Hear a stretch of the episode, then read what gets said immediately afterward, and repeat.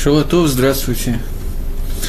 Мы с вами в прошлый раз остановились на первый из утренних брахот после брахот на Тору. Давайте еще раз к ней вернемся. Барух ата Ашем Лакейну Мала Алам, благословен Всевышний, Ашер Натан Ласихи Бина Лавхин Баньем Ирлайла. Тот, который дал петуху, так я перевел в прошлый раз, знание, разум, чтобы определять между днем и ночью. Я вам рассказал всякие истории про петухов, которые умеют разделять, когда темно, когда светло, почувствовать свет, э, до того, как еще стало светло, почувствовать, что начинает утро и так далее. Сейчас я хочу остановиться на нескольких голоход законов этой брахи. Здесь есть некоторые вещи, честно говоря, не совсем понятные. Давайте на них остановимся. Говорит Шульханорах. Да, нет, начнем даже не с Шульханоруха, а с комментария на Шульханоруха Мишнабрура, а потом вернемся к Шульханоруху. Здесь в брахе употреблено слово Ашернатан Эле Сехви, тот, который дал петуху, я так перевел. Как переводит это Мишнабрура? Тот, который дал петуху, знание разделять между, разумение разделять между днем и ночью. Говорит Мишнабрура, Ле Сехви. Говорит Мишнабрура, Галев, сердце. Сердце, оно называется сыхви, оно называется сыхви. Белашон Микра, так написано в посуке. И что написано в посуке? В посуке написано «Мина тан сыхви бина». Кто дал э, э, сыхви, разумение, ваалев гомивин, а сердце – это то, что разумеет, что понимает. Валея бина, Адам Евхин бен Йом И посредством своей бины человек разделяет между днем и между ночью. На этом кончается первый кусочек Мишнабрура, который я хотел прочитать. И по этому кусочку мы видим, что в прошлый раз я вам неправильно перевел браху.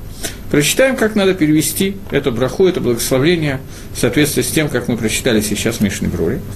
Бору Ата Ашем Элакейну Малаха Алам, благословен Всевышний, Царь Вселенной, Ашер Натан Ласахи, который дал сердцу, бина, разум, разделять между умением, разделять между днем и между ночью.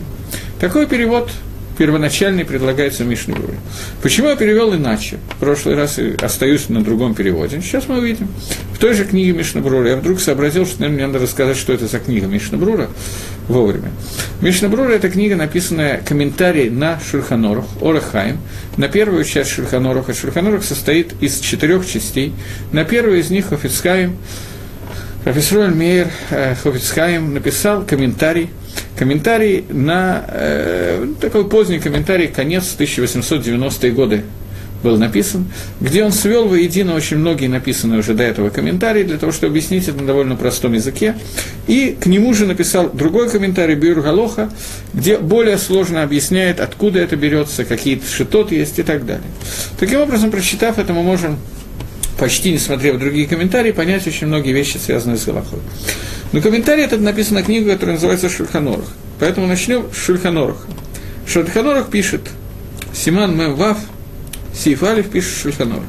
Кшер Мишнато, когда человек проснется от сна, Йомар Лакай, Нишама и так далее. Скажет браху и лакай нишама, мы эту браху уже разбирали, поэтому не будем на ней останавливаться. Продолжение. Кшишмат Коля Тарныголь, когда он услышит голос петуха, Евареха Натена Сахибина и так далее, то он благословит Э, который дал петуху сердцу, петуху разумение разделить между днем и ночью. Мы прочитали, что сахви переводится как сердце, тот орган, который отвечает за разум, за разумение, не за мозги, а именно за бину, умение ассоциативно каким-то образом сделать выводы из другого, одно из другого. Продолжает Мишнабрура, не Шульханорах, а Мишнабрура после того, как объяснил, что сердце – это то, что отвечает за понимание, когда день, когда ночь. Объясняет Мишнабрура. Умепнеша Тарнеголь Мивин Гамкен – и поскольку Тернеголь, петух, он тоже понимает, «Вегам ешь Бишмиято ладам гана. И также, когда мы его слышим, то у людей есть гано, удовольствие, которое он получает, а именно, что за гана, что за удовольствие, которое получает человек. Шеедешу у коров льем, что человек знает, что скоро наступит день, что кончается ночь. На арабском языке Тарнеголя называется хви, говорит Мишна Брура. Поэтому Рабон Тикну что Рабоны установили, что во время, когда человек слышит голос Тарныголя, голос петуха, он говорит эту броху. Таким образом, Шульханорух Пасак еще одну дополнительную вещь к тому, что мы говорили. В Шульханорух Пасак, что эта браха говорится, когда человек слышит, как поет петух. Человек, который живет где-то в центре Москвы, в районе ЦУМа, Кремля и так далее, или метро Динамо, или еще в каком-то месте, как правило, по утру не слышит э, голоса Тарныголя. Впрочем, в Иерусалиме тоже. Как правило, не слышит, как поет петух. Поэтому возникает вопрос, должен ли он говорить эту броху, это благословление или не должен. То, что мы сейчас считали, это был Сииф Алиф Шульханорах. В Шульханорах в Сиифе Котан, э, в Сиифе, э, секундочку, в Сиифе Хет, говорит Шульханорах, Коля брахода элу. Речь идет не только о первой брахе, потом мы увидим, что еще несколько брахот имеют такие же дини, диним. Коля брахода элу. Все эти брахот. Им лонит хаяв мием. Если, шульхану, если человек не хаяв, ее сказать Кигон, как, например, Шилоша Макольтер Голь, что он не слышал голос петуха. Бывает такое, с утра не услышал голос петуха. О Шило Галах, или не оделся и так далее. Есть одежды специальные на э, есть благословение специальное на одевание и так далее, то в этом случае, говорит Шульханорах, я перепрыгиваю кусочек, э, Омар это браха блига скарадаши, то говорит эту браху без шем, кашем, без упоминания имени Всевышнего. То есть, в Шульханорах пасак, что если я по какой-то причине не слышал с утра, как поет петух, то я должен сказать Борух Ата, Борух э, Мелах благословен Царь Вселенной, а Шернатана Савхибинала Авхин Бен который дал петуху знание разделять между днем и ночью без упоминания имени Всевышнего. То есть, есть сафек, и мне не разрешает Шульханору сказать эту браху с именем Всевышнего. Такой псах Шульханорах. Рамо. Рамо – это коммен... не комментарий, это примечание к Шульханораху, написанное Рафмошей Исресом. Шульханорах был написан человека по имени Рафьосиф Каро. И он взял свои Пескей Деним в основном, свои законы в основном из Рамба, Марифа и так далее. Большая часть решений, Раш, Бариту, это большая часть решений, которые были сефардскими решениями, представители испанских евреев. И поэтому его законы приняты с Фардим. Для Ашкиназим есть примечание, которое написано Рахмойши Исраиль Самрамо. И это примечание включает в себя тех решений, тех первых комментаторов Талмуда, которые не было перед глазами Шульханоруха. Из Франции, еще из различных мест. Тосфос, Тосфос был у Шульханоруха, правда. Трума Задешин, еще какие-то решения. Тех решений, которые Орзаро, которые не видел в глаза Бейс Йосиф. И из-за них Рамо иногда довольно часто меняет свои деним. Он вначале хотел написать новый Шульханорах, новую книжку, но потом решил, что тогда получится две Торы в Израиле, поэтому он составил в качестве примещания книги Бейт Йосефа, книги Шульханорах. Поэтому он написал это как Гага, дополнение. Вы Ешамрим, есть, которые говорят, да филу лонит богем, что даже если он не обязан сказать эту броху, мивареха там, все равно говорит броху. Дэн броха давка алясму, что броха не на, возьмем сейчас на ту броху, которую мы разбираем, броха не на голос петуха, Элами Вархим Шиакодыш Барат Саркей Алам. А мы благословляем на то, что Всевышний создал нужды человека. Векена Мингак. И так обычай. Вейн решено, и не надо его менять. Тур, Тосфос, Рош и так далее. Ран. Таким образом, Марамо Пасак как второе мнение решением, которые говорят, что даже если человек не слышал голоса петуха, мы пока говорим это только про эту браху, потом увидим, что к некоторым другим благословлениям это тоже относится. Даже если человек не слышал голос петуха, он тоже должен сказать благословление Борохата Ашем Элекейну Малалам, сказать с именем Всевышнего, который дал петуху разумение между днем и ночью, потому что, по мнению Шульханоруха, это браха на то, что я сейчас слышу. По мнению же Рамо, эта браха устанавливается на то, что в мире есть такие вещи, которые помогают человеку ощутить то все пятое десятое. Таким образом, мы говорим эту броху вот так вот, как мы приняли говорить, и говорим ее даже если мы не слышим голос петуха. Понятно, что если мы слышали голос петуха, то мы выходим по всем если мы слыш... не слышали, то мы выходим не по всем мнениям. Но и то, и другое можно делать, поэтому для сефарских евреев – не знаю, как Мингак на самом деле, я не знаю, как обычаи сефарских евреев, говорят или не говорят сегодня, когда они не слышат петуха, я просто не в курсе. Но Фидат Рамо говорит Рамо, что так Мингак его нельзя менять, поэтому мы говорим эту броху в любом случае, даже если мы не слышали голос петуха, говорим с именем Всевышнего. И Кавана это о том, что в мире существует такой мусак, такое понятие, о том, что существует время, которое связывает день и ночь, и это время, когда разделяется день от ночи, это время, которое известно петуху. Теперь, чтобы немножечко, как бы это сказать лучше, усластить эту пилюлю, я хочу вам рассказать историю, которая рассказана в трактате «Брахот» э, в Гимаре. В Гимаре есть такая история, которая говорит о том, что а Кодыш Брагу Всевышний Благословен пусть будет он, хотел создать мир изначально, написано в Торе, что Всевышний хотел создать мир атрибутом, который называется атрибут Хес, милосердия, э, добра, бесконечного добра. По-моему, я уже останавливался, ну, в двух словах напомню, об основных трех атрибутах, которые существуют, трех проявлениях Творца в этом мире. Проявление Творца – атрибут Хесед – атрибута бесконечного добра, который означает, что независимо от того, что сегодня совершил человек, независимо от этого человеку положена награда. Вторая меда – это меда один, мера суда, которая означает, что э, человек получает награду за то, что он сделал, и наказание тоже за то, что он сделал. И третья меда – это сочетание этих двух медот, гармоничное сочетание их вместе, когда человек получает награду и получает наказание, это происходит гармонично, мы об этом говорили, меда трахами, она нас сейчас не интересует, пока оставим их в покое.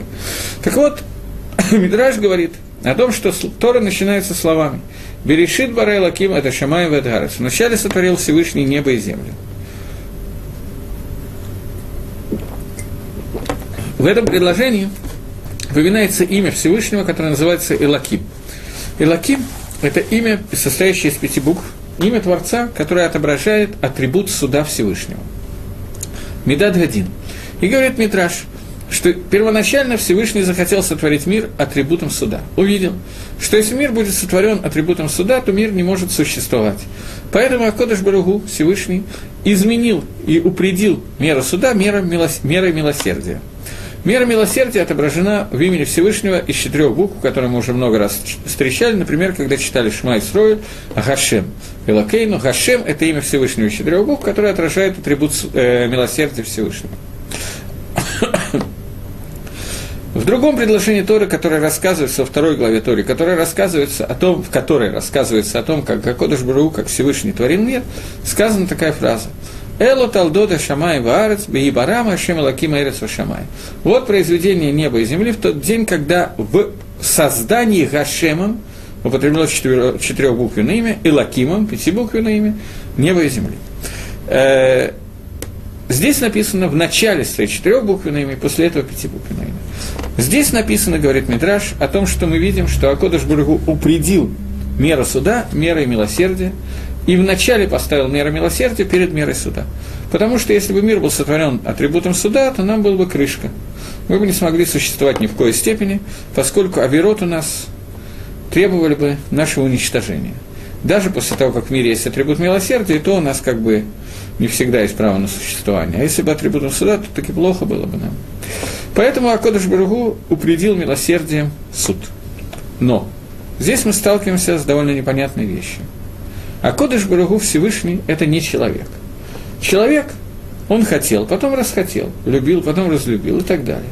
А Кодыш Барагу – это немножко иначе. Если он хотел создать мир атрибутом суда, то очень трудно понять, что значит, что он увидел, что атрибут суда – это не очень хорошо. А что он думал, когда он хотел? Ведь Кодыш Барагу находится вне времени и вне пространства. Он включает в себя все измерения. Будущее, прошедшее и настоящее для него одинаково. Поэтому что значит, что он потом увидел, вначале захотел и так далее? Наши комментаторы говорят о том, что желание Всевышнего создать мир атрибутом суда, это желание вошло в действие. Существует одно мгновение в творении мира – когда мир существует только атрибутом суда. Мир управляется только атрибутом суда Всевышнего. Это мгновение создано атрибутом суда, и оно управляется атрибутом суда. То есть не то, что Акодыш Бру захотел создать, потом раздумал и не создал. Нет, этого не может быть. Когда мы говорим о Творце, то любое захотел, это значит, что оно произошло в бефоль. Из потенциальной энергии в кинетическую, оно вошло в действие. А Кодыш Бру, захотев создать мир атрибутом суда, он его таки да создал атрибутом суда. И это создание мира атрибутом суда, хотя бы одно мгновение, такое существует. Это говорит Гемора в трактате Брахот. Гемора говорит два пируша, два объяснения, когда находится этот Медад один, когда эта мера суда находится в мире.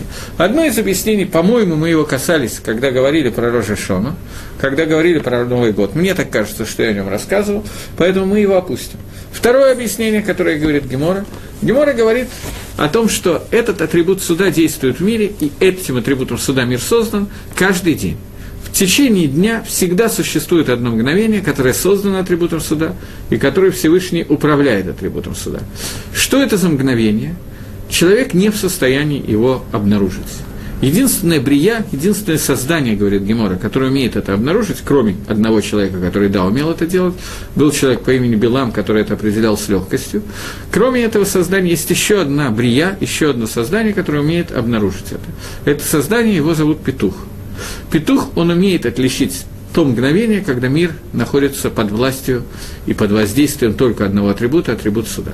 Это мгновение, это действительно мгновение, секунда. И в это мгновение можно увидеть это по петуху, не потому, как он кричит, а потому что гребень петуха, он не становится белым, он бледнеет. Обычно он красный, и в этот момент, говорит Гемора, он бледнеет. И это можно определить. Это мгновение, оно находится в районе, в то, в то время, когда Всевышний установил для нас миссу чтения Шма. Миссу чтения Шма начинается с э, не восхода солнца, еще до восхода солнца, когда начинает чуть-чуть светать, еще солнце не вышло за горизонт, но уже начинает чуть-чуть светать настолько, что человек может узнать своего товарища на расстоянии четырех амод, двух метров, в, в поле имеется в виду, не там, где есть электрическое освещение с помощью фонарика. Или человек при естественном освещении может определить в цицит, в своих нитях цицит, определить, какая нить белая, какая нить голубая. Когда он может вот эти вот вещи определить, это это количество света, в него начинается время чтения шма. Кончается оно э, в течение первых трех часов, световых часов, после восхода солнца. Есть Махлоки, Маген Авраама и Агро. Когда это начинается, когда кончается, не будем сейчас в него ходить. В этом мгновении есть одно мгновение, когда Всевышний управляет миром только атрибутом суда – и это мгновение, когда мы говорим «Шма Исраэль», то есть мы можем сказать любое из, этого, из, из этих многих мгновений, но это время чтения Шма связано с этим мгновением, и мы можем определить это мгновение, потому что гребешок у петушка бледнеет. Я вам честно скажу, я думаю, что из всех, кто меня слушает, я, наверное, больше всех в жизни видел петухов в момент, когда занимался шхитой. Но, тем не менее, мне не пришло в голову делать лабораторную работу и выяснять, в какое именно мгновение бледнеет гребешок у петуха, и думаю, что если я попытался это сделать, это было бы неудачно.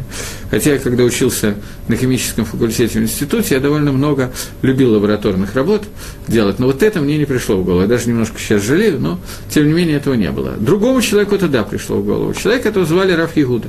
Раф Ягуда один из Замараем, который описан в Геморе Брахот. У него была история, что в его селении жил какой-то нехороший человек, не еврей, который очень много гадостей ему делал. Там много неевреев жили, но остальные не делали ему гадости. А этот человек доносил э, правителю о том, что он какие-то непотребные дела делает, вранье какое-то про Рав Иуда, еще какие-то вещи, донимал его, по-русски доставал всякими способами. И Раф Иуда, это было опасно, не просто так доставал, что немножко мешал, наступал на ногу в троллейбусе, немножко более серьезно. Это было опасно для Раф Иуда. И Раф Иуда решил, что никаким другим способом он с ним не может справиться, а есть один способ, которым он может справиться. Что это за способ? Он решил помолиться Всевышнему об том, чтобы этот человек перестал мешать ему и кому-либо другому, перешел в лучший мир. Э, в тот момент, когда в мире властвует только один атрибут, атрибут суда. Для того, чтобы выбрать этот момент. Раф Иуда э, с рассвета не спал, Думаю, что всю ночь не ложился, но, по-моему, это я выдумываю, я не думаю, что в Геморе это написано, не уверен. Взял петуха, зажал его между ног, так, чтобы гребешок был виден, и непрерывно смотрел на гребешок петушка для того, чтобы увидеть момент, когда он начнет бледнеть, и тут же успеть помолиться о том, чтобы Акодыш Барагу немножечко убрал этого человека в лучший мир, где апостолы сами прыгают в руки к охотникам. Когда Рафиуда это делал, он задремал в тот момент, когда э, петушок немножечко побледнел, вернее, его гребешок. Рафиуда в этот момент задремал и не заметил этого момента. Сказал Рафиуда Шмамину, учим отсюда, что даже для того, чтобы человека, который ведет такие нехорошие действия, как этот нехороший человек редиска, даже для этого нельзя найти время, когда работает Медад один, и попытаться через него воздействовать на человека. Рафиуда отказался проводить дальнейшие лабораторные испытания. Таким образом, Гемора рассказывает о том, как это можно сделать, и рассказывает, что Равиуда ломи стая милта, не получилось у него это. И Равиуда сделал из этого вывод, что раз не получилось, так и, значит, вот Кодыш Бургу этого не хочет. И больше он этого не пробовал. Когда мы говорим в этой брахе, Борохата Ашем Лакейну Мела Благословен ты Всевышний Царь Вселенной. Ашен Натан Сахви, который дал петуху знание, разумение, разделять между днем и между ночью, мы включаем в себя то, что петух – это создание, которое я не знаю, почему именно он, несмотря на его куриные мозги, обладает той способностью, которой кроме него обладал только Билам, который находился на уровне пророчества, близкой к уровню пророчества Маширабейну, Остальные люди не в состоянии это сделать, и ни одно из животных других тоже. Но именно петуху Акодыш Бругу дал в этом мире знание, как разделить между днем и ночью, как разделить между Медат Рахом и Медат Дин, мерой милосердия, мерой суда и так далее. Мы благодарим Всевышнего за то, что такие знания существуют в нашем мире, и мы можем каким-то образом этим владеть и использовать их.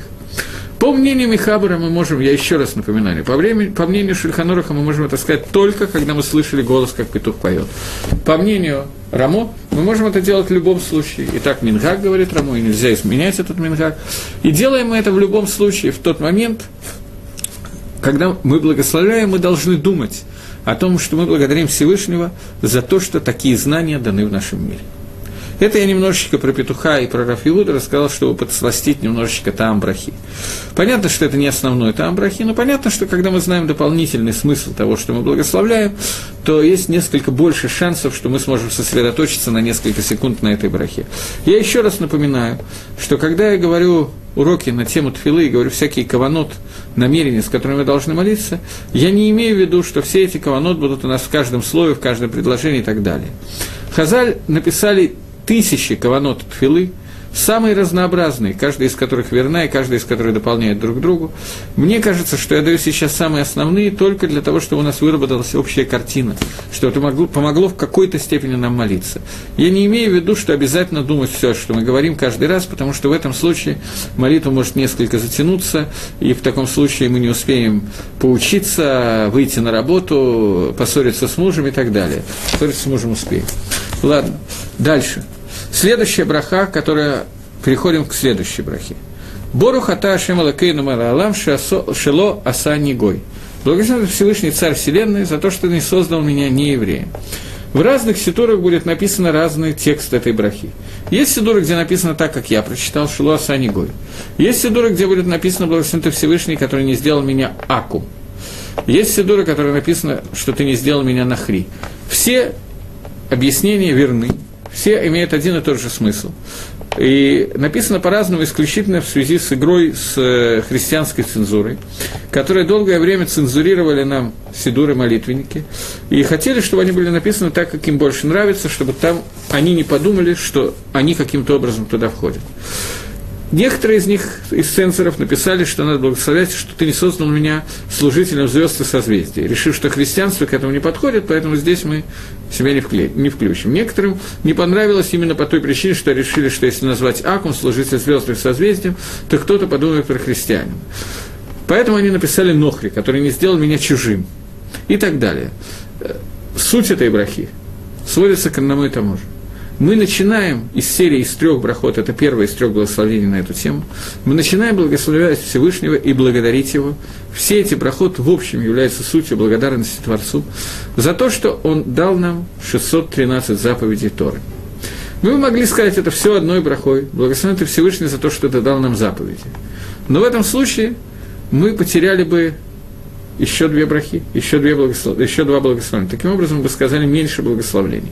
Поскольку каждая браха – это митсва, то наши хазаль установили эти брахи именно в таком порядке, как мы сейчас увидим, для того, чтобы мы могли благодарить Всевышнего и прийти к общему результату, одному и тому же, благодарить Всевышнего за митцвот.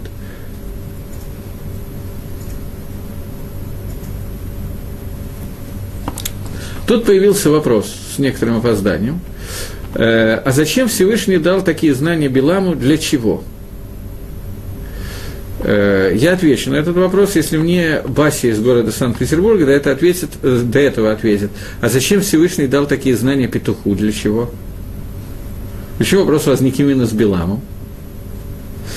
Был такой анекдот. Скажите, а правда, что еврей всегда отвечает вопросом на вопрос? А что? В данном случае этот ответ довольно легкий. С Биламом, с петухом более трудный ответ. С Биламом ответ очень простой. Э, Билам использовал эти знания, использовал эти знания один раз, и использовал эти знания для того, чтобы попытаться проклясть Амисраэля, его проклятие не получилось. Мы это обсуждали, когда говорили э, в уроке про Роша Шану, про Новый год, о том, что во время, когда Билам хотел проклясть Амисраэль, мы переворачиваем его проклятие на благословление посредством трубления в шафар. Э, Акодыш Баругу необходимо, чтобы в мире знания о том, когда есть э, Медаддин, когда есть Медадрахам и так далее, существовали. Эти знания не скрыты от нас, мы можем их определить. И определить не только на уровне инстинктов петухов, но и на уровне знания Беламу человеку они доступны. От того, что многие из нас, я так думаю, что все, не знают сегодня этих знаний, это не означает, что они неизвестны. Они возможны, известны, их нужно знать, в этом есть какой-то результат. Белам эти знания получил для того, чтобы у него была свобода выбора между проклинать Израиль и благословлять его. Белам выбрал неправильный путь, он выбрал путь проклятия Израиля, который не получился. И Акудаш Бургу Богу открыл нам через Белама один из способов служения Гашема, а именно, как можно перевернуть слово «калам» на слово «мелах», как можно перевернуть уничтожение еврейского народа, народа на слово «царство», «царство Всевышнего». Это одно и то же слово, просчитанное слева направо и справа налево. Таким образом, Биламу были открыты эти знания для того, чтобы через него мы с вами могли узнать некоторые тайны заповеди трубления в шафар, о которых мы уже говорили. Так что на этот вопрос я могу ответить. Но для чего именно, почему именно петуху это было дано, это более сложный вопрос. Но, тем не менее, тоже ответ на него мы дали. Таким образом, вернемся к нашей брахе. Э, я только хотел спросить, Баси из Санкт-Петербурга, которая мне написала, это та Бася, с которой я знаком, и которая уезжала в Германию или нет? Если можно написать мне «да» или «нет» чтобы я знал просто, с кем я общаюсь.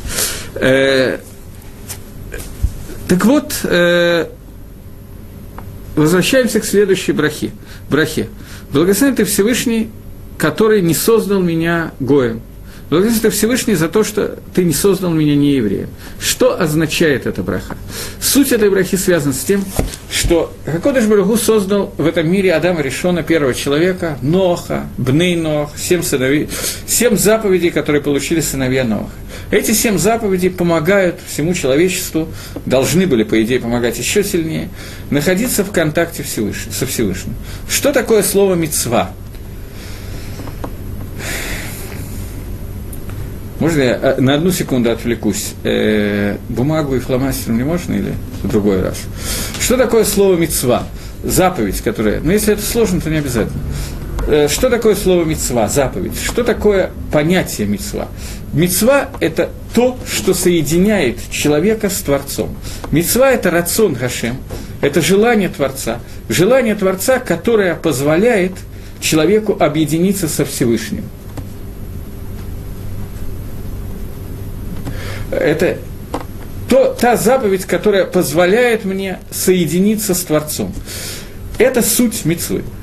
Сыновья Ноха получили семь таких заповедей. И Шева Мицвод, которые получили в Ней Нох, спасибо, Шева Мицвод, которые получили в Ней Нох, семь заповедей, которые нам даны были, они позволяли нам каким-то образом соединиться с Творцом. После того, как, э, после того, как э, появилась Тора, а Мисраиль получил еще некоторое количество заповедей. Всего Тариак Мицвод. 613 Мицвод, 613 заповедей, которые мы получили, это 613 способов объединения с Творцом. Я сейчас напишу вам здесь, только я не знаю, как это сделать, э, я буду писать немножко неправильно, я буду писать немножко с ошибкой. Я напишу имя Всевышнего четырехбуквенное, но поскольку это имя писать нельзя, то вместо буквы «гей» я буду писать букву «кув». Я объясняю вам. На имя, которое состоит из четырех букв. «Ют», потом буква «гей», я вместо «гей» пишу «кув», потом буква «вав», и потом опять вместо «гей» я пишу «кув», чтобы можно было его стирать. Имя должно быть, вот сейчас я закрою вот так вот эту часть, и она получится «ют кей, вав кей». Юд Гей, а потом еще Вав и, и буква Гей. Это четырехбуквенное имя Всевышнего. Теперь этот листочек был виден, да? Теперь, после того, как я показал вам листочек, я хочу вам рассказать такую вещь. Весь этот мир создан. Немножечко уклон в Кабулу, я понимаю, но тем не менее вы меня простите, пожалуйста, за эту деталь. Весь мир создан посредством такой вещи, не знаю, видят ли они, я ничего не вижу, вот видно.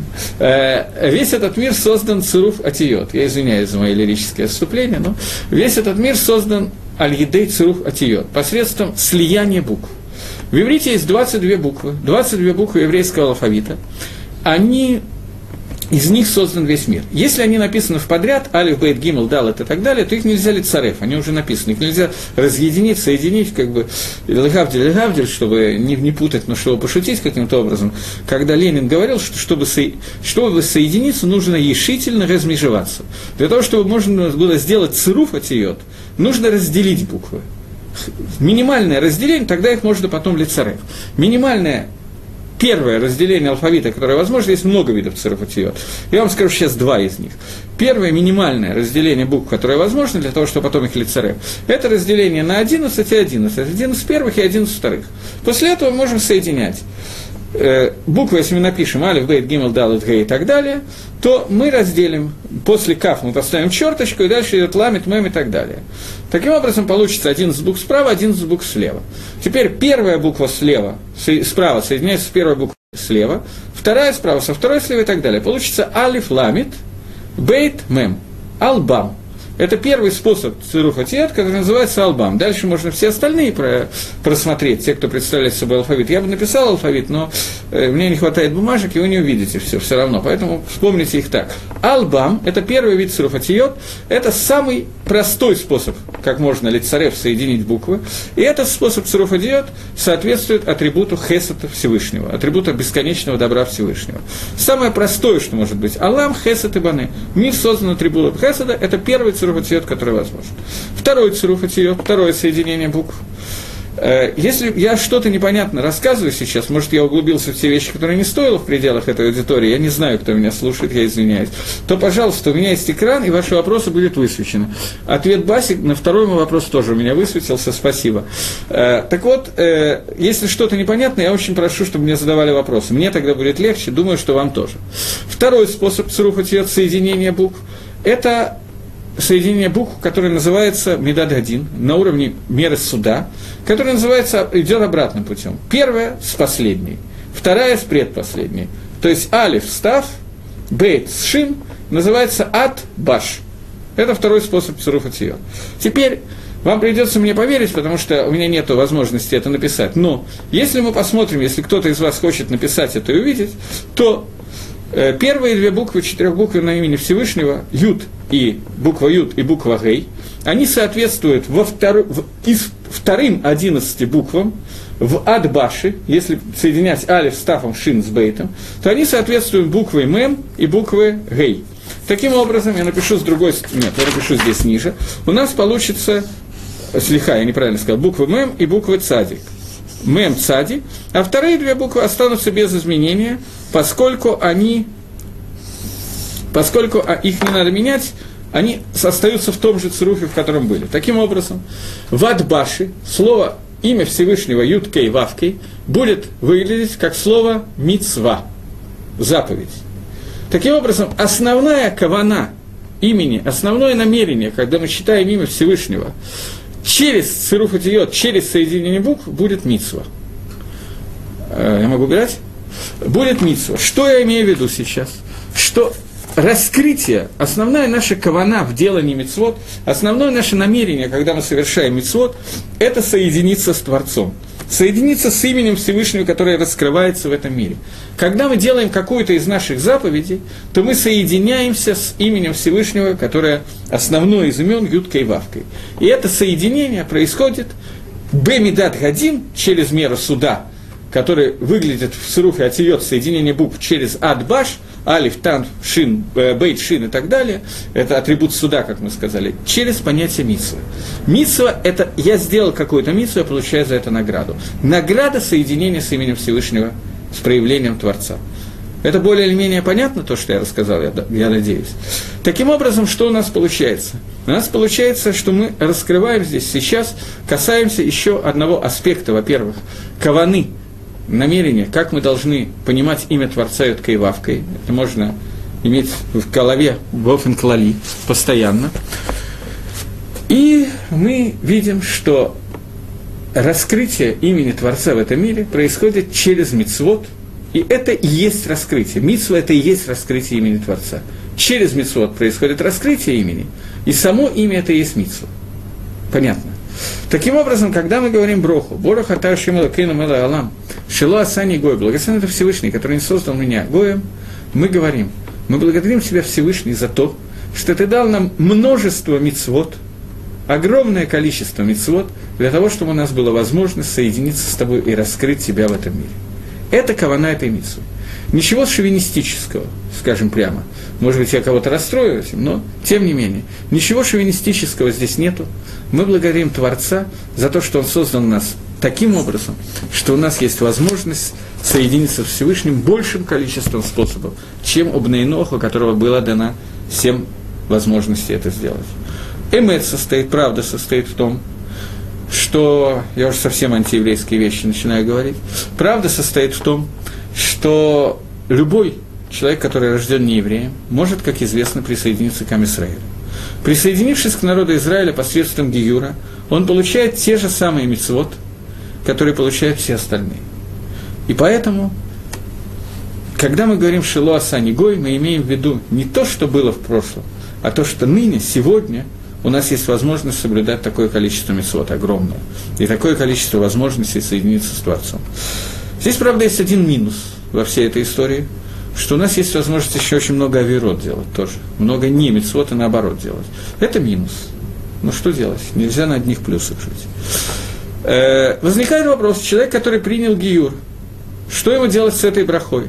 Ведь он был создан не евреем, и потом стал евреем. Говорить ему эту броху или не говорить, это махлоки с постом. Есть спор на эту тему. Есть мнение, что он не должен говорить эту браху. Почему? Потому что сказав броху Шило Асани Гой, как он может ее сказать, ведь он был да таки создан Гоем. И есть, э, э, есть мнение, что он может говорить. Рамо в Шульханорахе, я уже вам только что объяснял, кто такой Рамо, я зачитываю. Рамо пишет, Афилу гер, гая и холли варехках. Тоже мог бы сказать эту броху. Э, почему он мог бы это сказать? Потому что сегодня он находится в состоянии рибу мецвод, огромного количества мецвод. А валло йомер, ну не надо ему это говорить, шело саниакум шиарей гаякум бетхила. Э, ну почему он этого не говорит? Потому что вначале он был, он был создан таким, он был создан не евреем, он сам превратился в еврея. Э, Мишнабрура приводит, что э, есть мнение, что Гер может сказать, э, что ты не создан меня не евреем, гой, гером, гоем, потому что то, что он принял Гиюр, это, это его новое рождение, это его осия. Осия – действует, делание новой души, которую он выбрал. Есть, которые с этим спорят, и они объясняют, что э, поскольку он стал евреем через свою пхеру, через, свою, через свой выбор – Поэтому он не может сказать, что ты меня не создал. Это я себя создал, он говорит, но ты меня таки не, нельзя сказать, что ты меня не создал. Э, Лагалоха Мишнабрур приводит Тоби Шуты, оба мнения, поэтому э, есть махлокис на эту тему. Э, есть, которые говорят, Шульханора Гарав привел, что есть, которые говорят, что он может сказать, что Асани Гер, что ты создал меня Гером. А есть, которые говорят, что вообще не надо говорить ничего на эту тему. Э, то, Заголоха надо спросить своего рава, как лучше делать в этой ситуации, поскольку есть два мнения обычно. Человек, который принимал гиюр, ему сообщили, зависит от боездина, в котором он делал, ему сообщили, как он должен себя вести дальше. Следующая браха. Браха чуть более высокого уровня. Мы благодарим Всевышнего и говорим, Боруха Ташима Лакейна Мэла Алам Шило Асани Эвид – Благодаря это Всевышний Царь Вселенной за то, что ты не создал меня рабу. Речь идет про Эвид Канани. Что за мусак, что за понятие Эвид Канани? Кананийский раб. Вы помните, что был такой Илезер Эвид Авраам, который был Эвид Канани. Эвид Канани – это человек, который продан в рабство. Его суть состоит в том, что когда его продавали в рабство, он сделал бритмилу, обрезание, окунулся в микву, и фактически, по мнению Тосфос, это как гиюр – он как еврей, но поскольку он находится в материальной зависимости, и у него есть обязанности ведения каких-то работ, то поэтому Тора его освободила от заповедей, которые связаны со временем. Заповеди Асе, заповеди Делай, связанные со временем. Например, он не обязан учить Тору, не обязан надевать филин и так далее. Поэтому он обязан выполнять все заповеди «не делай» и часть заповедей «делай». Но часть заповедей «не делай» он не обязан выполнять. Поэтому Поэтому он не благословляет он не благословляет броху э, на... Э, поэтому мы благословляем, извините, броху, что, мы, что Всевышний не создал нас Эвидом, то есть у Эвида есть чуть больше мецвод, больше мецвод, чем у нееврея. И мы благословляем Всевышнего, что он не только дал нам больше, чем 7 мецвод, но он дал нам больше, чем мецвод, который дал Эвиду. Это следующий шлаф. И последний шлаф. Мы благословляем Всевышнего броху которая по-разному звучит у женщин и мужчин. Мужчина благословляет Бору Хата Ашем Алакейну Мела Алам, благословен Всевышний Царь Вселенной, Шило Асани Иша, который не создал меня женщиной. Это еще один шлаф. Женщина находится выше, чем нееврей, и выше, чем Эвид. Но она свободна от выполнения заповедей, дела, связанное со временем. Поэтому у нее есть меньше возможностей прилепиться ко Всевышнему у, него есть, у нее есть меньшая возможность лавот лашем, служить Всевышнему. Поэтому мы благословляем за то, что у нас есть еще дополнительный митцвот по сравнению с женщиной. Поэтому мы говорим Броха Шула Саниша. Ломадзе, напротив, женщина говорит, Борохата Ашема Лакейну Мелалам Шил Асани Кирцано. Благословен Всевышний Царь Вселенной, который создал меня по воле своей. Здесь есть несколько интересных моментов в, этой брахе, в этих двух брахот, мы их будем одновременно разбирать, понятно, что так удобнее. Э, обратимся к Нусаху, к тому, как составлена броха, которую говорят женщины. Благословен ты Всевышний, который создал меня по своей воле. Что это означает? Дословный перевод и прямое понимание, что женщина понимает, что она свободна от некоторых мецвод, у нее нет возможности выполнить мецвод, бетор Мицува Васа, которая обязана и делает, только который Эйна Мицува Васа не обязана, но делает. Но такова воля Всевышнего, и она благословляет Всевышнего за то, что у нее, ее такая воля. Есть два интересных комментария, на которых я хочу сейчас остановиться. Первый комментарий, не знаю, кому принадлежит. Его говорил такой Раф, он погиб в автомобильной катастрофе несколько лет, лет назад, Раф Пинкус. Он привел этот комментарий, я слышал от его имени этот комментарий, и мне кажется, что в этом комментарии что-то что-то очень много есть, не знаю, как это лучше сказать. Комментарий такой. Э, он говорит, что тахлит, суть, цель творения этого мира – это раскрытие в мире славы Всевышнего. Раскрытие это должно произойти за счет того, что каждый из здесь присутствующих в этом мире должен аннулировать свой рацион, свое желание перед рационом Всевышнего, перед желанием Творца – мы должны ли кабель аль ацмо оль малхут шамай. Это суд наш, принять на себя иго небесного рабства. Что значит принять на себя иго небесного рабства? Словосочетание по-русски очень как-то царство Хашема. Слово, мы должны принять на себя Всевышнего как царя. Что это означает? Что у меня нет никакой своей воли, все, что я хочу, это то, чего хочет Творец, больше ничего. Это настоящий микабль, это настоящая кабола. Когда мы с вами обсуждали на одном из первых занятий, которые я вел здесь в интернете, мы с вами обсуждали э, проблему, которая произошла между проблему, которая произошла между Солнцем и Луной, и сказали о том, что Луна – это начало, которое принимает Микабль, Солнце – это то, что имеет собственный свет, он дает, оно дает. Луна принимает, Солнце дает, и в Луне нету ничего своего. Луна – это Микабль, это принятие. И мы сказали, что в этом мире весь мир создан таким образом, что по отношению друг к другу всегда есть тот, кто дает, и тот, кто принимает. Женщина, суть женщины Иша, это ликабель. Это то, что принимает. Женщина принимает мужа для того, чтобы родить ребенка на физической основе, на, на духовной тоже какое-то принятие, которое не надо сейчас обсуждать, и так понятно. Женщина, суть же женщины, это ликабель. Она вся из себя создана как кли-кибуль тот сосуд, который принимает. От, этого слова «кала», «кала» – это невеста, «кала» – это происходит от слова «кли», сосуд. Невеста – это сосуд, который должен принять мужа. Вся духовность, которая должна есть у, у женщины, она должна быть от мужа, она должна получить духовный мир своего мужа и от этого вырасти сама. Соответственно, она должна всю эту духовность передать дальше. Это мы заметили, что без женщин очень трудно производить потомство. Не получается почему-то. Так вот, это суть женщины, микабль. Поэтому, когда мы говорим о сути творения мира, для того, чтобы в этом мире мы могли что-то ликабель, что-то а именно Оль Малхут Шамай, то настоящий клики буль, настоящая посуда, которая может принять это, это не мужчина, это женщина. Мужчина, он в принципе хочет всегда что-то свое. У него есть кавана нагдит, обратная кавана – Женщина создана иначе. Поэтому Нусах Брахи, который говорит женщина, Шасани Кир Цано, который создал меня по своей воле. Здесь нет ничего, кроме воли Всевышнего. Она более подходящий сосуд для воли Всевышнего, чем мужчина. Так сказал Равпинка от имени кого-то из Мифоршим, я не знаю от имени кого, просто не в курсе. Но мне Пируш понравился, мне кажется, что есть в этом что-то. Второй пируш, который я хотел вам рассказать, это пируш, который дал комментарий на Шульханора Хоров Хаим и Шот Яков. Шот Яков тоже задал вопрос о том, почему такой, такой странный нусах брахи у женщины. Шасани Кирсано. Благословен ты Всевышний, который создал меня по своей воле. Я не знаю, кто-то хотел задать вопрос, у него получилось, спрашивает, представьтесь, вопрос, все. Поэтому я не знаю, в курсе он или нет, поэтому я говорю, что какой-то вопрос у меня не напечатался. Если кто-то хочет, то надо его напечатать заново. Так вот, э, Шота Яков останавливается на нусахе этой брахи. Что значит Гакодыш Баругу создал женщину по своей воле, а мужчину он создал по какой-то другой воле, не по своей? В чем вообще суть брахи? В чем такой нусах странный, такая браха немножечко непонятная?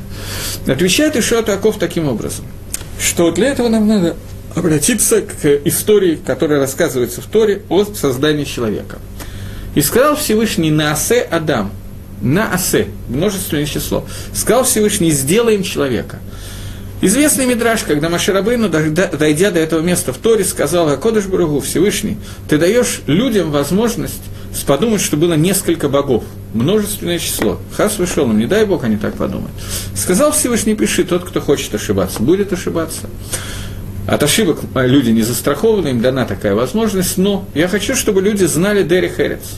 Э, обычай, мораль, мусар, что когда человек э, что-то творит, делает, он должен советоваться с младшими. Старший должен советоваться с младшими.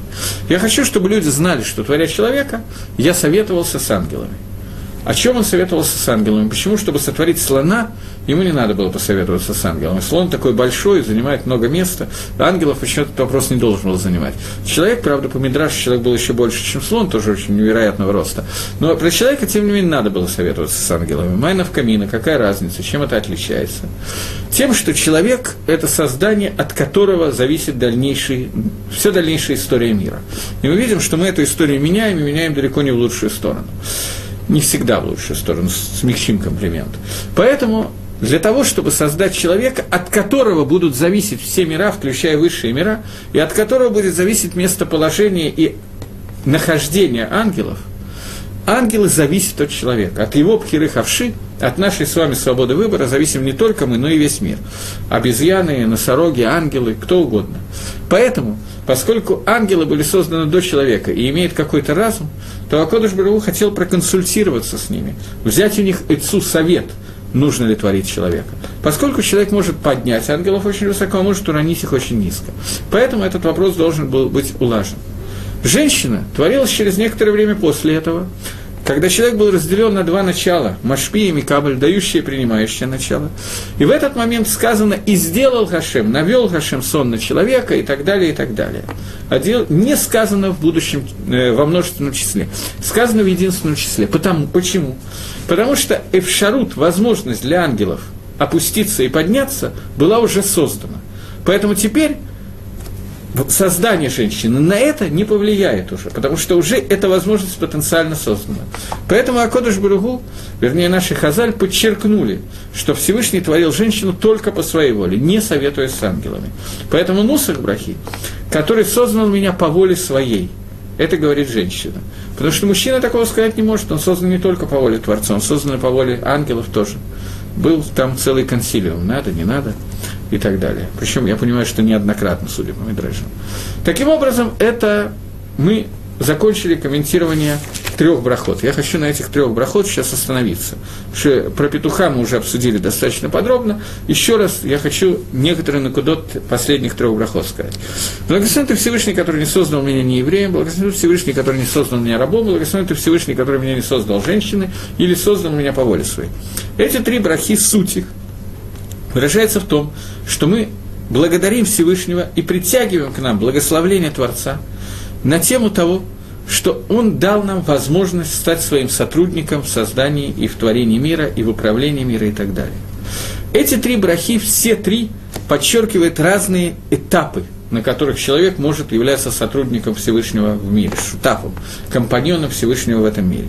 Можно было их объединить и высказать одной брахой, но, высказывая по этапам, детально, мы можем немножко больше литковы, немножко больше понять, задуматься и осветить, в чем наши функции на, каждых из этих, на каждом из этих этапов. Таким образом, говоря, эту браху, говоря эти брахот, мы не просто говорим, что вы все козлы, а вот я такой, такой, такой, и так далее. Мы должны уметь литковен немножечко на больше.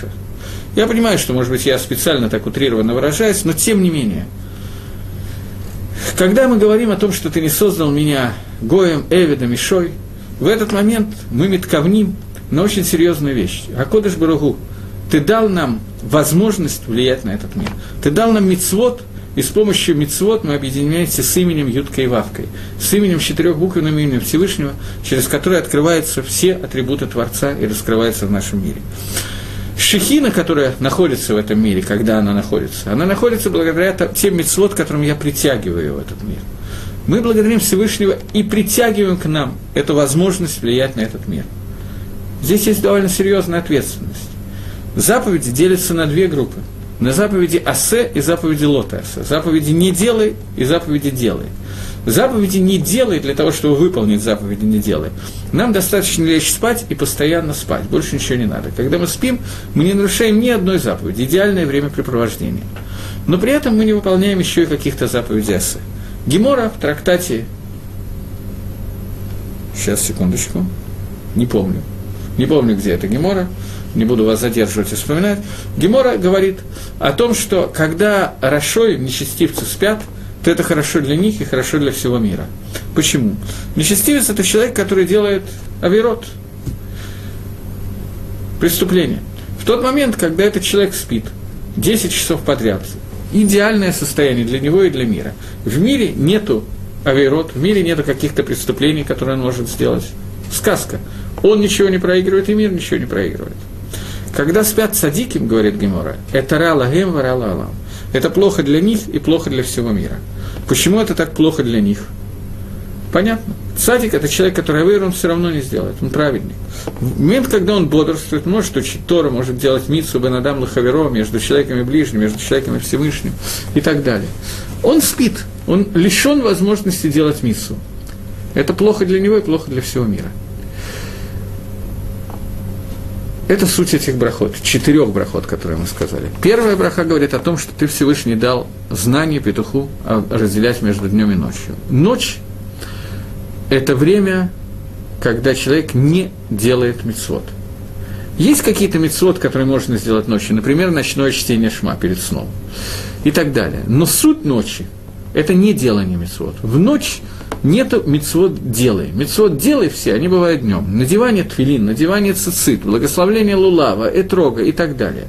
Ночь – это не время мецвод асе. За исключением Лайла Пейсах. Есть одна единственная ночь, которая, может быть, у нас будет возможность перед Пейсахом об этом поговорить. Это ночь, которая ночь, связанная с мецвод. Все остальные мецвод – это дневное время ответственно за эти мецвод, не ночное. Ночь – это слово женского рода, лайла. Ночь – это слово, которое Шаф сиди и не делай. Лотасе, суть ночи – это лотасе, не делай аверот. В ночи не делать аверот – это достаточно. Ночью не обязательно делать мисвод. Поэтому ночь – это время для сна. Я понимаю, что у некоторых молодых людей, в том числе у некоторых моих детей, немножечко наоборот. Они считают, что днем надо спать, а ночью наоборот. Может быть, они хотят мисвод делать, я не знаю. Но во всяком случае, эмет, что это не так. Ночь – это время сна, ночь – это время лотасе, не делай – с этого начинается брахот, на тор, э, брахот шах, э, шахрис, утренний брахот. С брахи о том, что существует разница между днем и ночью. Петух, например, эту разницу знает. Ночью он спит, а днем он кукарекает. Так вот, мы тоже должны днем кукарекать, только по-своему, говорить слова Тора, делать мецвод и так далее. Ночь – это для сна. Бывает мецвод, который можно сделать и ночью тоже, но икор ночи, суть ночи – это сон. Это лотасы, не нарушать. День – это немножко другое. Начиная с дня – мы говорим новый брахот. Мы говорим брахот благословения о том, что ты не сделал меня не евреем, ты дал мне возможность какие-то мецвод добавочные получить. Не создал меня Эвидом, который свободен от заповеди не делай, женщиной, которая свободна от заповеди не делай. Быкицу.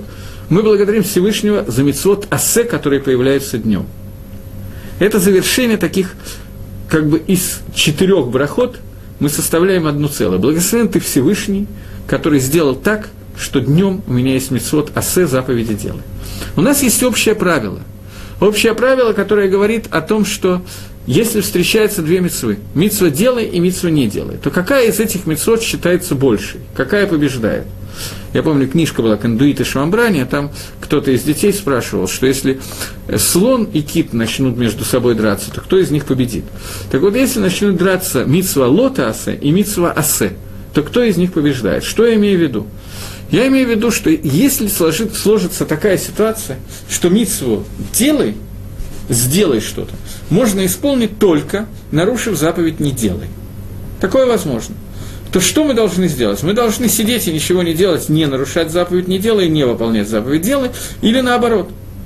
Мы должны нарушить заповедь «не делай», чтобы выполнить заповедь «делай».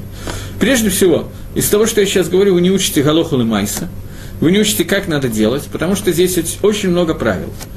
Не всегда ответ одинаковый, но общее правило, общее правило говорит о том, что митсва асе, дахе митсва лота асе. Митсва делая, отодвигает митсву не делая. Откуда это учится? Сами мы такого сказать не можем. У нас не хватает мозгов для того, чтобы оценить, какая митсва важнее, делай или не делай. После того, как Тора нам это открывает, мы можем выучить, почему это так. Заповедь делай заповедь, не делай, встречаются в цицит. Сегодня у нас этого не так. Сегодня мы называем обычный шерстяной цицит, и ничего не встречается. Надо показать цицит. Хорошо, посмотрим на цицит. Вот это вот называется цицит. Здесь есть нити, которые привязаны к краям одежды. Написано, и сделайте себе цицис, кисти на краях одежд вашей во все поколения ваши. В эти кисти, как вы помните наверняка и знаете, должна входить голубая нить. Сегодня в основном никто не надевает эту голубую нить. Есть евреи, которые считают, что им известно, кто тот хилозон, из которого она делается, и делают эту голубую нить. В основном евреи сегодня не надевают голубую нить, но независимо от того, происходит это или нет. Существует такой закон. Голубая нить может быть сделана только из одного вида материалов, покрашенной краской, сделанной из определенного моллюска или рыбки, хилозон называется.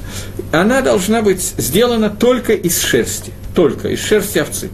Любой другой материал для голубой нити не годится. При этом любая четырехугольная одежда, сделанная из любого материала, в том числе льна, мы обязаны на нее надеть нить цицит. В Торе написано подряд две фразы. Запрет на ношение одежды, сделанной из льна и шерсти, первая фраза. И вторая фраза о том, что сделайте себе кисти на всех одеждах ваших. Получается, что даже на льняную одежду, если я хочу ее одеть, у нее есть четыре конца, я должен нанизать вот эти вот нити и завязать их. Таким образом, я нарушу заповедь килаем, заповедь шатнес. Я надену шерсть и лен вместе. Как это можно сделать? Говорит Гемора, Талмуд, что отсюда мы учим, что заповедь «делай» отодвигает заповедь «не делай». Когда встречаются две равноценных заповеди «делай» и «не делай», то в момент, когда мы выполняем заповедь «делай», мы имеем право и должны ради заповеди «делай» нарушить заповедь «не делай». Это учится из этого отрывка Тора. То, что я хотел сказать в нашем Мизгерите, здесь, то, что я хотел произнести, я хотел сказать такую вещь что очень Рамбан объясняет это, что очень легко можно понять, почему заповедь делает, отодвигает заповедь не делает. Еще раз объясняю, что понять это можно только после того, как Тора дала нам, гилтала нам, открыла нам, что заповедь делает, отодвигает заповедь не делает. После этого нам говорит Гемора, о том, да, нам говорит Рамбан, что поскольку этот мир создан для того, чтобы в этом мире мы делали действия, которые влекут раскрытие Всевышнего в этом мире, мир создан ради митцвотасе – ради заповеди делаем. Поэтому митцвот лотасы, которые мы делаем, они созданы как подготовительный этап к митцвот для того, чтобы раскрыть Творца. Поэтому, когда они сталкиваются друг с другом, поскольку икор – это суть этого мира, принести сюда, сделать здесь что-то, мы созданы для того, чтобы делать что-то в этом мире, поэтому заповедь «делай» будет заповедь сильнее, чем заповедь «не делай», при прочих равных условиях. Если заповедь «делай» без карыса, а заповедь не делай с каретом, с более серьезным наказанием, то заповедь делай не отодвигает заповедь не делай. Таких заповедей много, например, шаббат. Но если они одинаковые, то общий клаль, что во время, когда сталкиваются две митсвы, то делай отодвигает не делай. Когда мы говорим Броху, Шалуасаневич, Шалуасаниши и так далее, мы благодарим Всевышнего за то, что Он дал нам мицвод делай, потому что Эвид, он свободен от заповеди, раб, он свободен от заповеди делай. У него есть заповеди только не делай. Таким образом, мы благодарим Творца за этот клаль, за это правило, что Гакодыш Барагу приводит нас в состояние, когда путем заповедей делай, которые мы выполняем, мы приходим к тому, что мы изменяем мир, и мы становимся настоящими компаньонами Всевышнего в творении мира. На этом мы должны закончить. Э, всего доброго и встретимся через неделю. До свидания.